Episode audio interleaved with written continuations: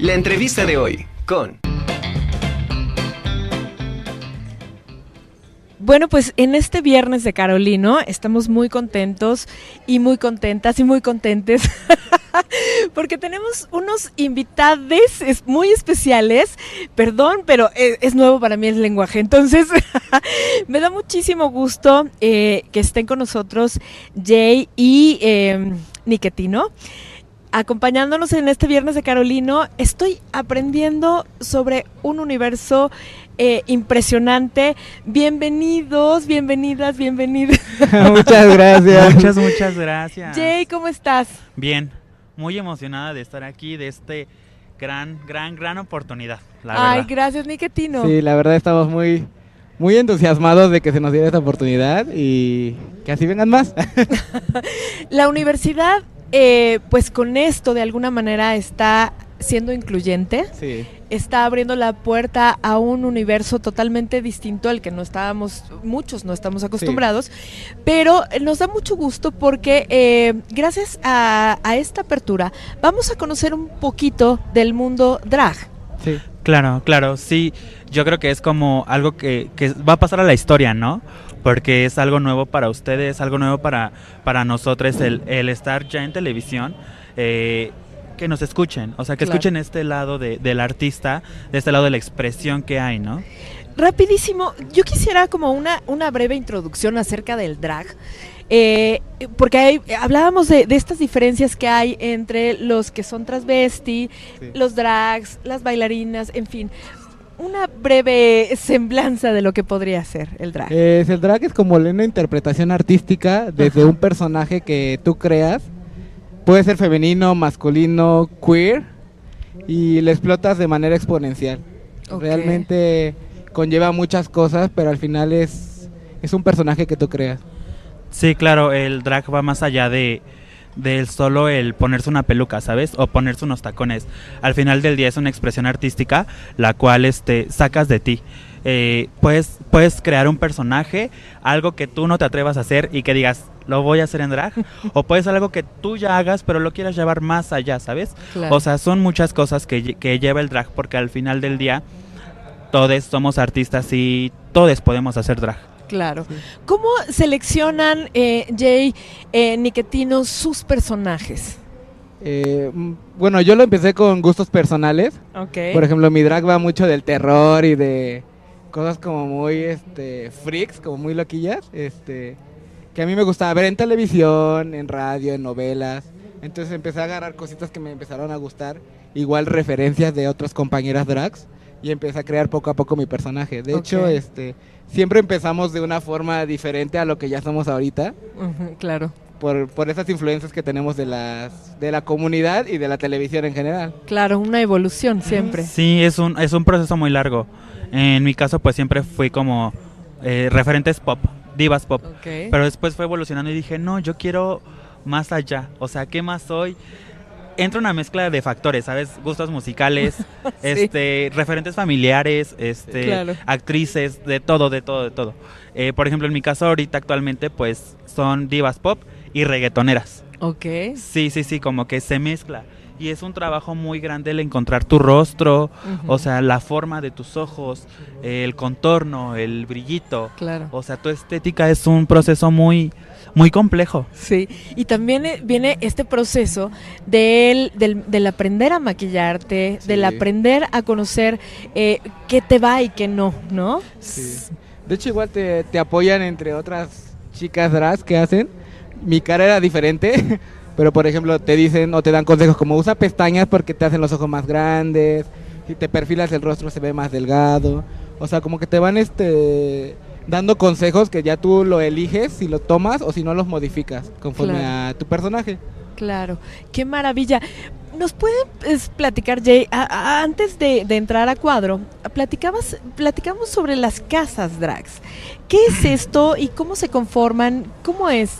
Sí, las casas drag por lo regular, bueno, esto viene de un contexto histórico muy largo, o sea, muy, muy largo desde que fueron los disturbios, este, para la comunidad LGBT, que fue un movimiento muy importante. Desde entonces empezaron a haber bailes de salón donde se existió Vogue, este, los ballroom, que son bailes precisamente que identificaban a la comunidad LGBT, que precisamente era para las minorías. LGBT este, personas negras.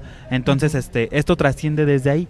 Las personas que veían talento en personas que, que tenían un, un futuro grande dentro de, de, esto de ser drag, de ser travesti, de ser artista, porque antes se, mezclaba en un conjunto de comunidad y no se dividía como ahora está marcado.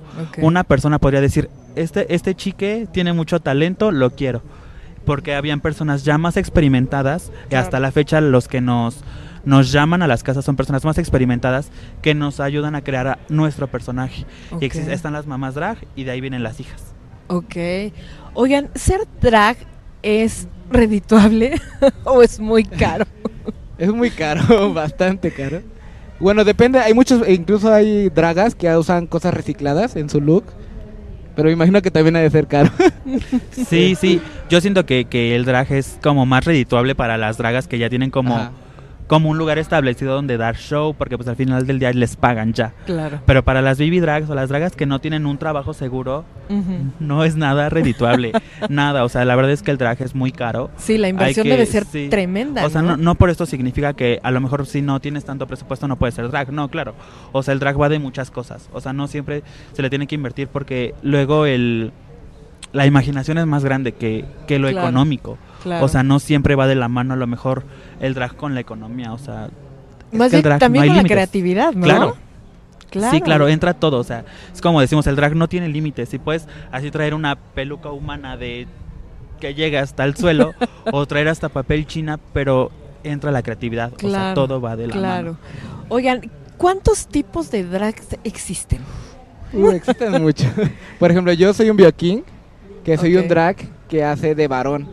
Por eso el bigotito. Y como mi personaje es muy andrógino, por eso también tengo las pestañas y el, y el delineado. Okay. Sí, están pues las dragas, que son pues lo, lo común, por así decirlo, que son los chicos gays que hacen drag. O sea, buscan ser un personaje femenino con estética femenina y sentirse cómodos con ellos. Están los biokings, que son al final como un, estereotipo hetero, hombre, cis que se va más allá. O sea, se exagera.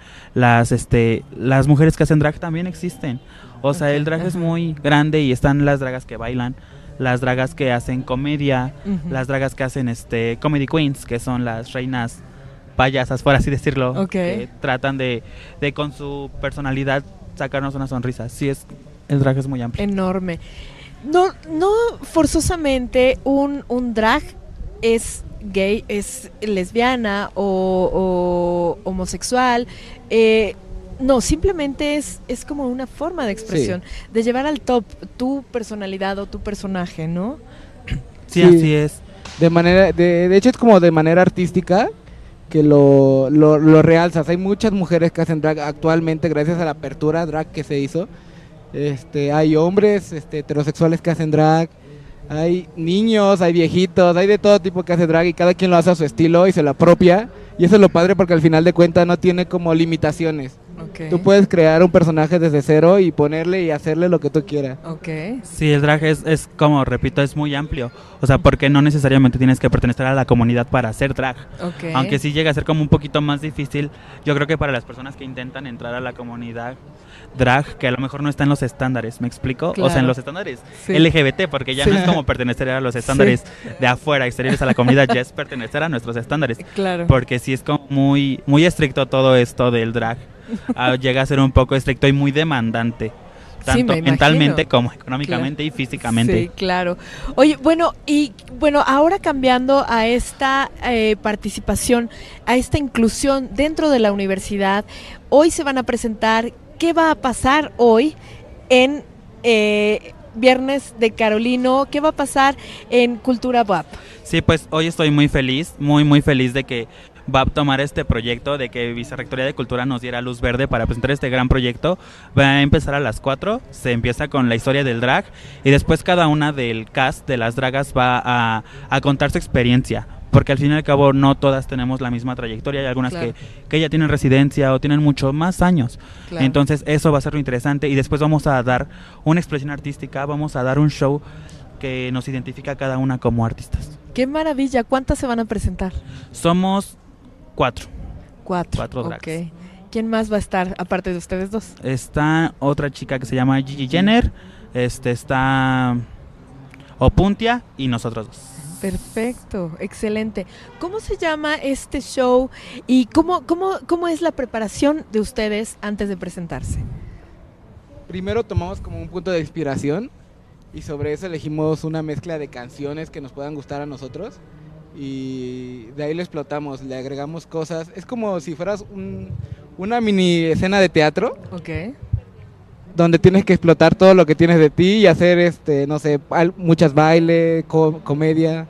Ok. Sí, bueno, en mi caso siempre me ha gustado prepararme demasiado. O sea, siempre trato de dar un buen show. Por lo regular soy una draga de bailarines. O sea, me gusta montar un espectáculo bien hecho, este, muy preparado. ¿Me explico? Sí. Entonces, pues yo, por ejemplo, llevo, desde que nos dieron los verdes acá, yo llevo ensayando este show.